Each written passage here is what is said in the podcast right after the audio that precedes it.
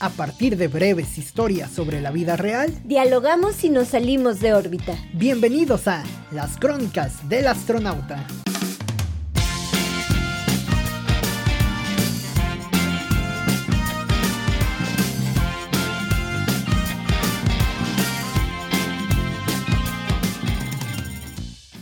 Dos hermanos de unos 7 y 10 compiten deslealmente en el mundo de los negocios.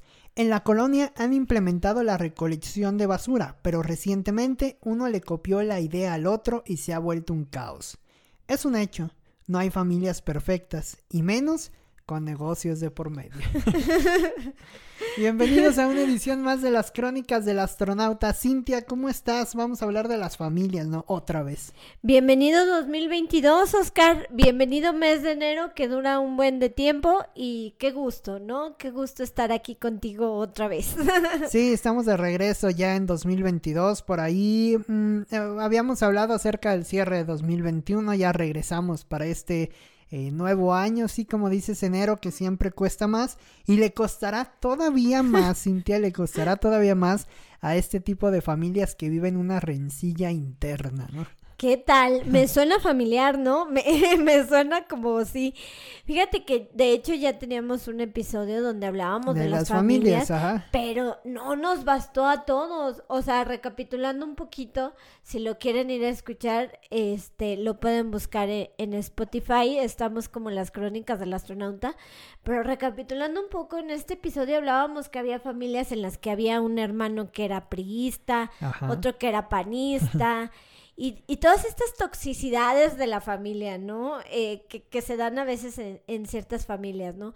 O a veces, no sé, que, que un hermano a lo mejor se quiere quedar con los terrenos de, de la abuela, del abuelo, del papá, de la mamá.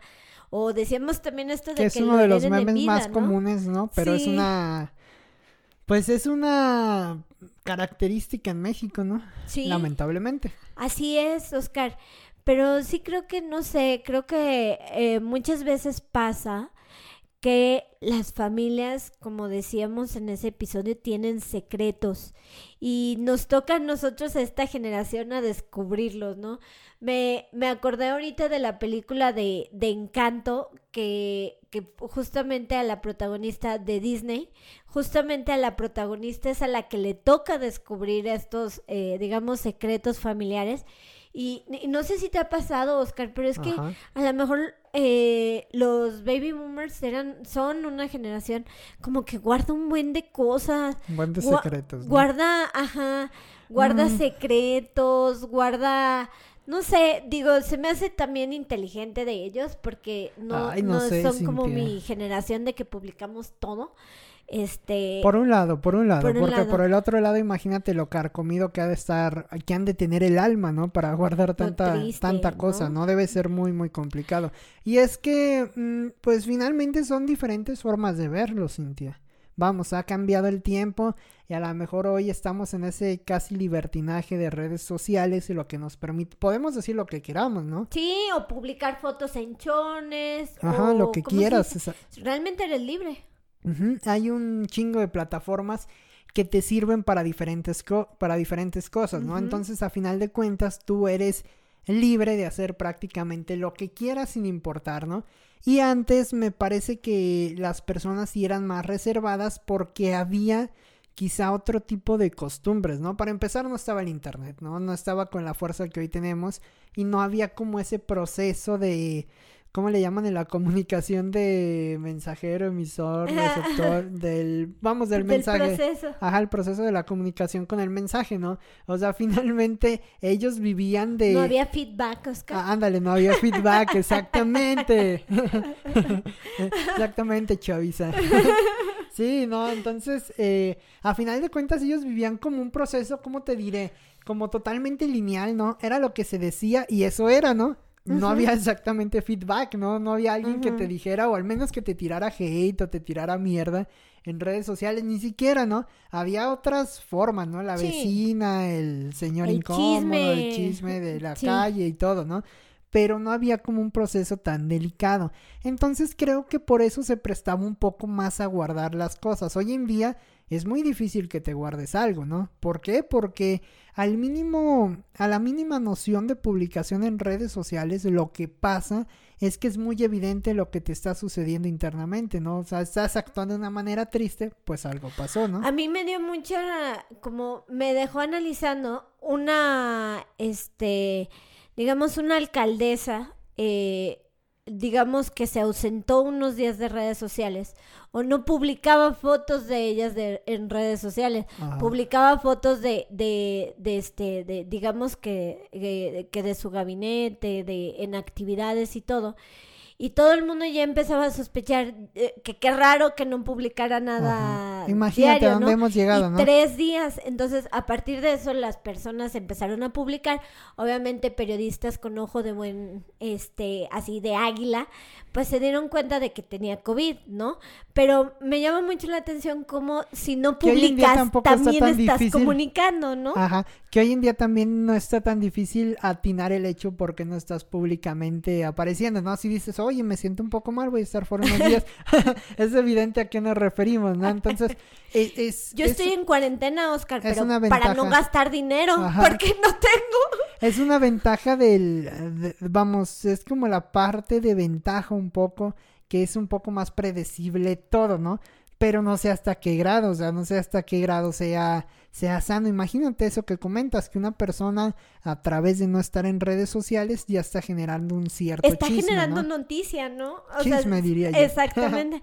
O sea, el silencio también, este, también comunica. Como decías el cuento de Gabriel García Márquez de, ay, del pueblo. ah, sí, algo muy malo va a suceder en, este pueblo. En el pueblo, ajá. Sí. Ese cuento que habla de la historia que todos, eh, empieza el rumor, ¿no? No recuerdo exactamente cómo era, pero empieza el rumor una persona de que algo tiene un, Por un sueño, tuvo un sueño, Ajá. Y de que algo va a pasar en el pueblo, empieza a transmitir la noticia. Al hijo y de ahí se hace un desmadre, la gente comienza a comprar carne, así, deme dos kilos, ¿no? Y, es una muy buena representación como de esta pandemia mental que a veces llegamos a tener en cuanto a a las nociones de capitalismo, de todo esto, ¿no? Como que uno dice algo y va por ahí el camino, ¿no? Hoy en día ves cortes de cabello y todos los cortes de cabello en mujer son iguales y todos los de hombre son iguales, ¿no? O toda la moda es muy igual, ¿no? Hoy en día, ¿no? Entonces va muy ligado a esta situación como de la originalidad, quizá lo podemos llamar de alguna manera, o de la tendencia, ¿no? Al menos, por ejemplo, en la moda o en otro caso, eh, esta situación. Y aquí va esto con la familia, Cintia, ya me perdí. pues en la familia yo digo que encontramos todo esto, Ajá, Oscar. O sea, yo digo que en la familia siempre encontramos como e, estos patrones, ¿no? Este, eh, pero finalmente creo que, fíjate que hacía una reflexión eh, con mis alumnos y les preguntaba, una de las pocas clases que tuve presenciales con ellos, les preguntaba, ¿qué aprendieron del 2021? Y muchos me decían que el valor de la familia, ¿no? Este, obviamente otros sí me decían cosas más, este, más random o, o más, este, algunos superficiales, otros no. Digo, depende de su personalidad, ¿no? Pero sí muchos me decían que, habían aprendido a estar con la familia. Y realmente sí, o sea, realmente creo que ahorita la familia es lo que te, te levantó. No podías ver a muchos amigos, o al menos los que respetamos eh, la pandemia durante unos meses. hubo, gente a la que le valió madre, le ha valido mal. estaban llenos, ¿no? Pero sí, sí conoce, eh, sí pasaba por uno, dos, tres bares que estaba lleno. Pero realmente sí, o sea, quizá como que esta pandemia no, nos enseñó a voltear a la unidad básica de la sociedad, que es la familia. O sea, si en tu familia hay un caos, imagínate, llega una pandemia y todo eso explota explotan todos los problemas, digamos, este, eh, o micro problemas. De, todo lo que había, ¿no? Exactamente. Un trasfondo, ¿no? Exactamente. Y, es muy complicado. Y en México estamos muy cañones en eso, Cintia. Me parece que, mira, parte de lo que decías y que, que ya me acordé que a eso llegamos al tema de las redes sociales. Parte de lo que decías de que, la de que las familias previamente había muchos secretos, me parece va muy ligado a eso. A de que, eh, bueno, pues sí lo, sí lo sabía, pero es que era otra otro momento y otra forma de, de, de, expresarse, ¿no? Entonces también es a veces como la, la dificultad, ¿no? Y por eso se llega muchas veces a, los problemas, ¿no? Como este que planteamos de los niños, que es una generación joven, ¿no? Y que incluso va destapando, como bien dices, el tema de la pandemia va destapando muchos de esos conflictos. Uno de, uno de ellos, por ejemplo, el tema de los secretos. Bueno, ¿cuántos secretos no ha destapado la pandemia? Uh. cierto. y no, no, solamente en familia, Cintia, sino en todos los ámbitos, ¿no? Laborales. Vamos, hemos conocido malos trabajos, bueno, personas que hablan de malos trabajos a raíz de la pandemia o que creían estar en un trabajo maravilloso y en la pandemia los despidieron. No sé, hay, hay muchos, muchos casos, ¿no? Y me parece que eso va ligado también parte, no tanto, no lo llamaría secretos porque no son secretos, sino como una forma de funcionamiento muy primitiva, ¿no? Sí. Y, y la pandemia finalmente desvela todo eso, ¿no? Al final, al final tú ves todo, o sea, observas cómo va modificándose el transcurso social, el discurso social, como quieras llamarlo, a lo largo de estos días de la pandemia. Por eso, y todo este margen, todo este contexto casi casi de tesis, va dirigido al tema de estos dos niños, ¿no? Que platicamos en la historia de hoy. ¿Por qué? A ver, ¿En qué, ¿En qué casa sana, en qué familia sana va a haber un problema entre dos niños de 7, 10 años por la recolección de basura? Digo, yo por, por, ejemplo, con mi hermana, pues haría equipo para recoger la basura y ganar más dinero, ¿no? No, en mi caso, o sea, porque los tres tenemos una personalidad muy distinta. Yo sería, vamos a hacer algún negocio creativo. Sí, sí, sí. Mi hermana a lo mejor un negocio más cuantificable, más, este, Pero no, vas, a, no vas a ir a chingar al hermano recogiendo la basura para ganarle los clientes, ¿no? Sí, no. Y, y por ejemplo, a lo mejor con mi hermano sí tengo una personalidad más parecida, pero realmente los tres somos por los opuestos, ¿no? Entonces, eso también es eso pasa mucho. Eso también es una identidad en las familias, ¿no? Una, bueno, una manera de identidad en las familias. Que al final cada individuo es diferente. Sí. Y cada hermano también llega a ser diferente, ¿no? Entonces es curioso, es curioso esa relación, pero sí no deja de sacar de onda o de sorprender al menos de cierta forma esta, pues este manejo, ¿no? Que hay a veces como de acuchillar por la espalda al, al hermano, al, familiar, ándale, al prójimo en general, ¿no? Porque pues sí es muy curioso que habiendo montado un pequeño negocio familiar, bueno, llegue el otro hermano y le quite a los clientes, ¿no? Es un, es un caso muy, muy curioso, ¿no? O puede ser que sea una personalidad de competencia, ¿no? Como más o menos son de la misma edad. Este, pues no sé, o sea, es como algo, o sea, por ejemplo, yo quizá no siento competencia con una mujer que es ingeniera agrónoma, ¿no? Porque no sé nada de ingeniería agrónoma, pero eh, te lo debo de confesar, siendo competencia por mujeres, por ejemplo, de mi edad que son docentes, ¿no? O que son comunicólogas, ¿no? Entonces, eh, a lo mejor como la edad es parecida. del séptimo arte. de la vida, diría yo. del arte de la vida, ¿no?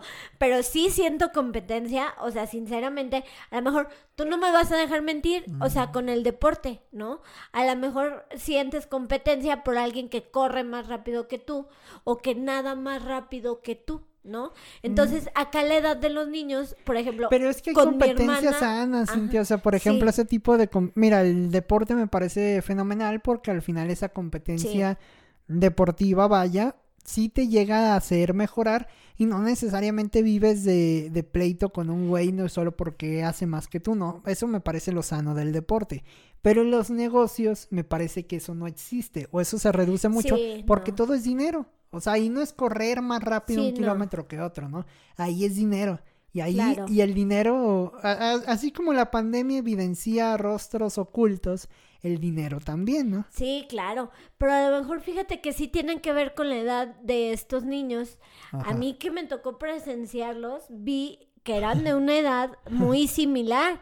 O sea, a lo mejor esta competencia se da más por la edad tan similar que tienes, ¿no? ¿Y será para llamar la atención de los padres? ¿O, o, ya no se darán muchas esas teorías muy de... Conspiracionales. Conspiracionistas de Freud, o no sé. Yo creo que sí, eh. yo creo que sí debes de estar alerta. Bueno, a lo mejor lo malo es de que a lo mejor uno no tiene el tiempo ya para hacer esas teorías conspiracionales de la familia. Ser papá o mamá. También, también. Pero, este, o sea, como que siento que las familias ya no se dan el tiempo para decir, ¿qué le pasará a mi hijo, no? Como antes uno, ¿no? uno tosía y ya lo llevaban luego, luego al médico. Ahora los, los niños están tosiendo y todo. A los papás les vale. Yo me acuerdo que la primera tosida así me llevaban al médico. Así. gateando y con COVID en el piso y chupándose los dedos. Como Ándale. Mijo, vámonos. Digo, está bien, ¿no? Son defensas, ¿no? Que a lo mejor uno no las adquirió. Pero, este, pero sí creo que a lo mejor el hecho como de la edad, a lo mejor les da como un factor de competencia. A lo mejor, si yo fuera su mamá, a lo mejor sí los observaría. O sea, no haría llamado de atención ni nada, pero sí diría así como de... ¿A poco no les dirías de, a, lo mejor, de por qué están peleando por la basura? Mira, podemos hacer, tú lava el coche y tú y tú er, la basura. Que los dos lleven la basura sin que se reparten el dinero al final de cuentas, ¿no? Ándale. imagínate, es como si Coca eh, un hermano de Coca-Cola le compitiera Coca-Cola en los, con Pepsi. Ajá, los dos, en lugar de que los dos se unan a Coca-Cola para pelear con Pepsi, ¿no? Sí. Por ejemplo. Sí, y creo que se da mucho en las empresas, ¿no? Pero en una pequeña colonia. Transportamos esto a una pequeña colonia. Pero pues es un reflejo, ¿no? sí, claro. Sí, yo creo que es, un reflejo. Es, es, que exactamente es eso, o sea, al final es un reflejo, vamos, todos los actos en sociedad todos los actos, incluso familiares, son un reflejo a grandes eh, o a pequeña escala, mejor dicho, de toda la, magnitud de cosas que hay en el mundo, ¿no? La corrupción va a ser a pequeña escala, el robo va a ser a pequeña escala, de manera inicial, y ya después vamos a ver eh, eh, en un futuro, pues, las cosas de otra manera. Estos niños van a crecer y a lo mejor toda la vida van a vivir compitiendo entre ellos, ¿no? Ahorita en la basura, pero después quién sabe qué vaya a pasar. Las mujeres, en las drogas y, todo. y en el amor. Y en el amor. lo dirás de broma, pero no sabemos. Puede ser, ¿no? A lo mejor sí hay casos en los que. Yo conozco personas tóxicas que, que competían en el amor, Cintia. Que competían en el amor. Ay, no. Qué complicado, ¿no? ¿Has visto Alborada? La usurpadora. No, pero digno de una novela. O sea, personas con esa proyección o con esa intención. Pues sí, con esa como noción de la vida de querer como mm, no sé, competir, pero a mí alguien está ocupado y inmediatamente pierde mi interés. ¿No? Pues sí. Sí, pero, o sea, vamos, al final de cuentas no necesariamente tienes que competir con una persona en el, en el aspecto de pareja. O sea, puedes competir con una amiga que también tiene una pareja y a ver qué pareja es mejor, ¿no? Ah, ya más bien por ese lado punto. Ya, como por ejemplo en este capítulo de, de Office de las mamás, que las mamás competían, ¿no? Esta Pam y esta Ángela. Y eso es también un este, tema en las familias. Ese episodio es hermoso porque me lo ha tocado de ver de, de lejos. Saludos a mis amigas que son mamás. Saludos a Pam. saludos a Pam y Ángela. Ojalá entiendan este podcast, ¿no? Pero en ese episodio, Ángela y Pam competían por ver quién era la mejor mamá. Las dos estaban embarazadas y si mal no recuerdo, tenían Muy poca diferencia. Poca de, incluso creo que semanas, ¿no? Si mal no sí, recuerdo. Creo que sí. Porque, y, y una sí pide el permiso de maternidad y la otra no. Dice que no es floja. y este, y como que competían en ese sentido, eh, en el sentido de, de quién era la mejor mamá. Yo digo que no existe la mejor mamá, o sea, cada una lo va a hacer como puede con la personalidad que tiene. O sea, por ejemplo, no le exijas a una mamá creativa que sea súper ordenada, o a una mamá ordenada que sea, este, que sea creativa o que se tire en el suelo a, a jugar, ¿no? O sea, yo creo que ese es un estigma que tenemos, este, como las mujeres. Los hijos. Ajá, que forzosamente debemos de ser así, ¿no? Una mamá así. Digo, a lo mejor me estoy mordiendo la boca, la lengua porque no soy mamá, ¿no? Pero sí lo he observado. O sea, sí. Y, y ese episodio es, que también muy La cuestión de las mamás o los papás en general también es como la vida, ¿no? No puede existir un rubro perfecto, un armado perfecto de de personalidad, ¿no? Hay cosas en las que se complementan y hay cosas simplemente para las que no estás hecho desde ese punto de vista o desde ese ángulo. O sí estás hecho, pero desde tu manera, desde tus eh, cualidades, desde tu propia creatividad, desde tu propio este interés. O sea, si toda tu vida no ha sido, por ejemplo, este, no sé, a lo mejor eh, algo amorosa, ¿no? O, muy táctil, ¿no? Pues tampoco le exijas mucho a esa mamá, o sea, ya con que avance poquito en cierto No le pidas al bebé que se mantenga en tus brazos. Sí. Puede que se caiga. ándale. Pero, por ejemplo, sí puedes a lo mejor hacer otros tipos. A lo mejor eres una mamá muy creativa y le tienes su cuarto padrísimo, que eso lo va a hacer que se duerma en cinco minutos porque lo va a tranquilizar, ¿no? Eso es lo que tú crees. sí, sí, sí, sí, exactamente. Más bien allí hablaríamos un poco de sacar las fortalezas, ¿no? Puede ser que los niños, por ejemplo, estos de la basura, uno sea totalmente eh, peón, si quieres llamarlo así, de cargar la basura y el otro puede gestionar en las casas qué basura se lleva, ¿no? O uno hablar con la gente pero, y el otro... Pero si empiezas a pelear por ver qué onda y por querer chingar al otro, ahí es donde ya empieza el problema, ¿no? Porque al rato, como te digo, pues va a ser la pelea interminable por los terrenos del abuelo, por la... Por todo, incluso por la comida, por las esposas, no sé, cosas así de Rosa de Guadalupe, ¿no? Ándale, ¿quién tiene la esposa más rubia? No. es muy noventero, yo creo, ¿no?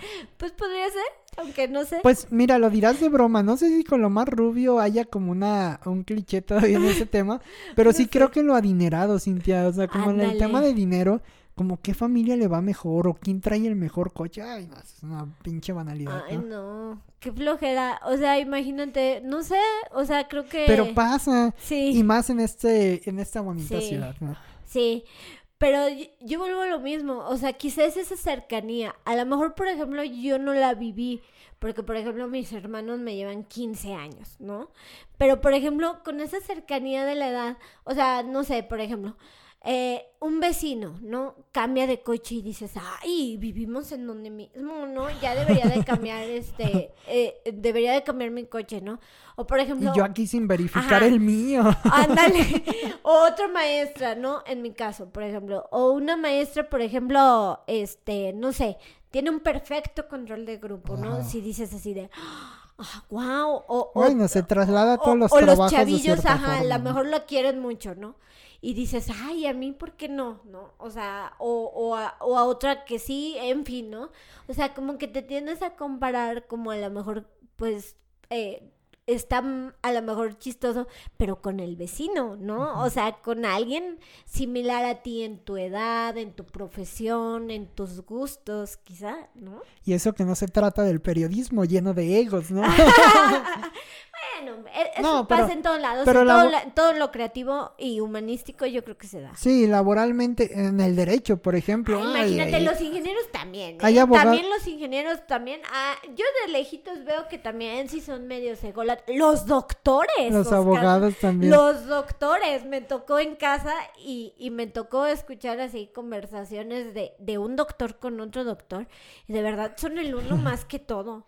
O es sea, que, no. como son profesiones que normalmente son bien pagadas o que tienen buen recurso, eso se vuelve como más un cáncer eh, para la profesión más que el, beneficio que tiene por sí implícita esa profesión, ¿no? Que la de ayudar a, las personas. Imagínate si, si no podemos controlar hoy en día ese tipo de, de niños o ese tipo de desarrollo eh, humano, pues cuando lleguen a ser doctores o cuando lleguen a ser abogados o cuando lleguen a ser lo que tú quieras que sean, pues va a haber ese tipo de problemas, ¿no? Se van a volver a enfrentar de cierta manera y ahí es donde la, la sociedad ha fracasado nuevamente, ¿no? un fracaso para la sociedad. Muere un soldado.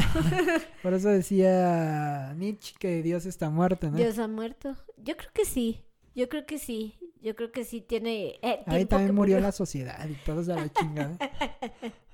Pero sí, fíjate que también la, la herencia es muy, muy chistosa. a veces pueden ser muy parecidos los hermanos físicamente, como era en este caso. Y mentalmente, ¿no? Ajá, y mentalmente son como O a veces al revés. O a veces de las dos maneras, ¿no? También conozco hermanos que incluso son hombre y mujer y que son un molde sí. idéntico. Ahorita se me viene alguien a la cabeza que nomás no lo digo, pero que es un molde igualito, ¿no? O sea, son iguales, incluso piensan igual, tienen los mismos gustos, educados muy en pues a lo mejor las familias ahí envuelven también tanto que, que se vuelven de una misma manera los hermanos, ¿no? Y eso ah, tiene sus pros y sus contras, ¿no? Ajá, tiene sus pros y sus contras, pero si es una es una familia con sus costumbres, sus tradiciones y todo, bueno, pues también va a ir envolviendo a los a los hermanos de cierta manera. ¿Qué es lo que le faltaría en de cierta forma a estos muchachos mal criados de la basura, no?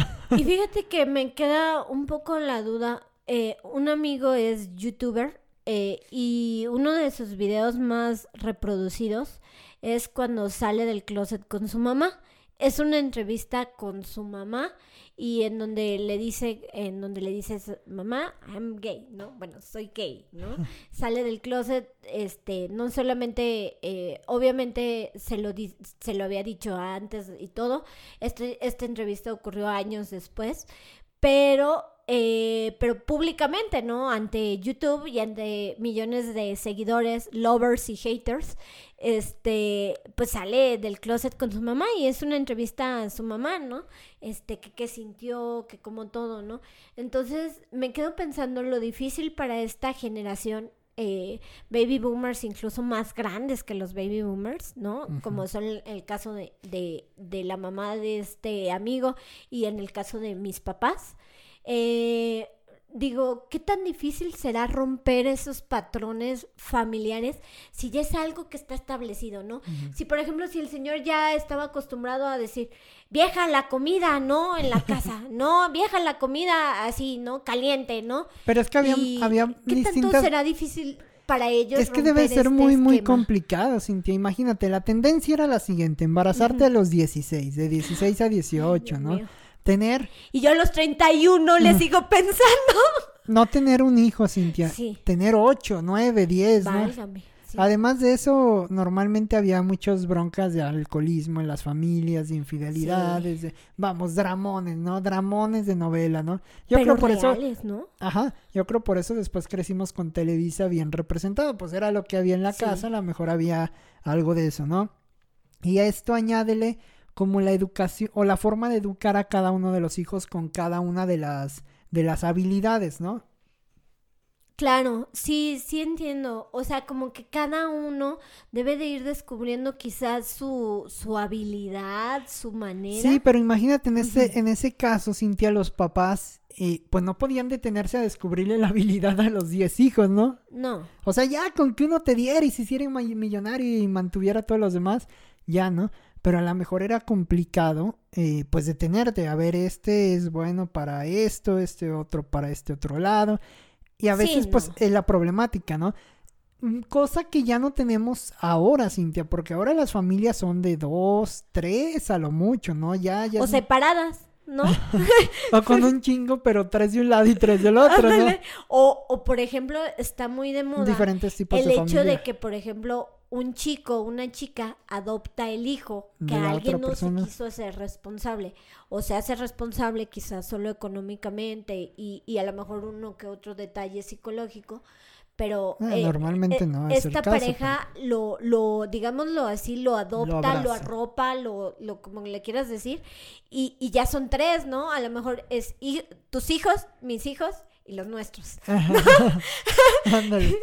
y, y, se vuelve, eh, se vuelve, se vuelve como, yo creo que a mí me interesa mucho, mucho ese, ese tema. O sea, como que eh, el hecho de arropar a alguien que no, que no es tu sangre, se me hace una forma de amor maravillosa, más allá del amor moderno y todo, se me hace una, no sé, algo maravilloso. Sí, que pasa en diferentes cuestiones, no solamente con los con los hijos, ¿no? Pero a final de cuentas también conlleva una responsabilidad de no solamente es el alimentar y eso, me parece que lo más importante y lo, lo que más deberíamos de tener eh, eh, en hincapié es el tema de, de, cómo los educas, ¿no? ¿Qué educas? ¿Qué transmites? ¿Qué comunicas? Y a veces de eso depende el crecimiento de, de, una persona. O el tiempo, ¿no? que le dedicas. Al tiempo que le inviertes a los hijos, ¿no? Exacto. Yo me acuerdo en mis tiempos, por ejemplo, mis papás invertían mucho tiempo en nosotros, en jugar, en salir, en hacer cosas, ¿no? Hoy en día el mundo te tiene prácticamente con un nudo en la garganta en el que te quedan dos horas del día, tres, si quieres dos horas del día con luz para poder hacer algo, ¿no? Sí. Entonces, también no culpo totalmente, por ejemplo, en este caso a los niños de que, uy, qué mal están por quererse robar la, la basura del otro, ¿no? Por querer ganarle el negocio al otro. No, pues a lo mejor los papás los dejan ahí flotando, ¿no? Y los niños andan ahí en la calle este, ajá, ellos andan haciendo sus cosas, jugando y lo que se pueda hacer, porque la vida misma sí te lo va permitiendo, ¿no? Entonces, pues eso es a, final de cuentas una percepción, yo creo que más de la más que de la familia, Cintia, de un contexto eh, mundial, un contexto de ciudad, de lo que está pasando, ¿no? Y lo que en lo que nos tenemos que fijar, mejorar y analizar a futuro, porque a lo mejor si no lo cambiamos o no lo frenamos ahorita, la siguiente generación vendrá igual o peor, ¿no? Así es. A mí me gustaría cerrar este episodio con una anécdota que me gusta mucho. Este, una, eh, mi mamá me contaba que ella cuando era niña, precisamente porque eran muchos en la familia, eran 12, pues obviamente los 12 con distintos temperamentos, ¿no? A lo mejor uno melancólico, uno más sanguíneo, otro más enojón, ¿no? Y así, ¿no? Eh, los encerraban en un cuarto oscuro para que ellos se desahogaran, se golpearan, se dijeran, se hicieran y todo. Apagaba la luz eh, mi abuelita y los dejaba ahí que ellos mismos este, se descubrieran, ¿no? Entonces, pues vamos a entrarle a este cuarto oscuro que es la vida, ¿no? yo, yo creo que... Pero es el problema que ya no necesitamos más cuartos oscuros porque la vida ya nos está poniendo no, Ya no los está poniendo enfrente, ¿no? Y con luz. sí, mi abuelita fue muy sabia al ponérnoslo, al ponerlos así, ¿no? Y dejar que ellos mismos se enfrentaran. Que hoy en día ya hubiera entrado derechos humanos ahí con la queja, Sí, claro, mi abuelita ya estaría a lo mejor en un penal o algo así, ¿no? En Santa Marta, claro. Traficando tole blanco. pero... Sí, pero creo que no sé, o sea, creo que este, esto es una réplica de, de que a lo mejor, eh, no sé, de las personalidades y que muchas veces no tenemos el conocimiento y si no nos autoconocemos, pues no nos podemos cambiar. ¿no? Entonces, pues juguemos el cuarto oscuro y este expresémonos, juguemos y tratemos de pues de sacar lo mejor de nuestras familias, ¿no? Sí, sobre todo también orientar las personalidades, Cintia. Si los chavitos son buenos para emprender en un negocio, bueno, dale la, dale la manita, ¿no? Llévalos, ayúdalos a que no compitan entre ellos siendo familia, sino que se apoyen, ¿no? Finalmente, eh, pues se trata de sacar las ventajas para todos y, y, vamos, que sea un mundo más justo para, para todos en competencia y sobre todo que las familias ya no se nos desmoronen tanto, ¿no? Así es, por más familias, digamos, no unidas, por más familias honestas y que, y que rompan patrones justas Ah, unidas también. ¿Verdad? Unidas. Sí, ¿por qué no? bueno, pues hasta aquí este episodio, Cintia, de las crónicas del astronauta. Cerramos este, esta, esta nueva vuelta a las familias, ¿no? Ya vendrá después alguna ocasión más para hablar de ello. Gracias, Cintia. Nos escuchamos en el siguiente episodio de las crónicas del astronauta. Nos vemos, Oscar.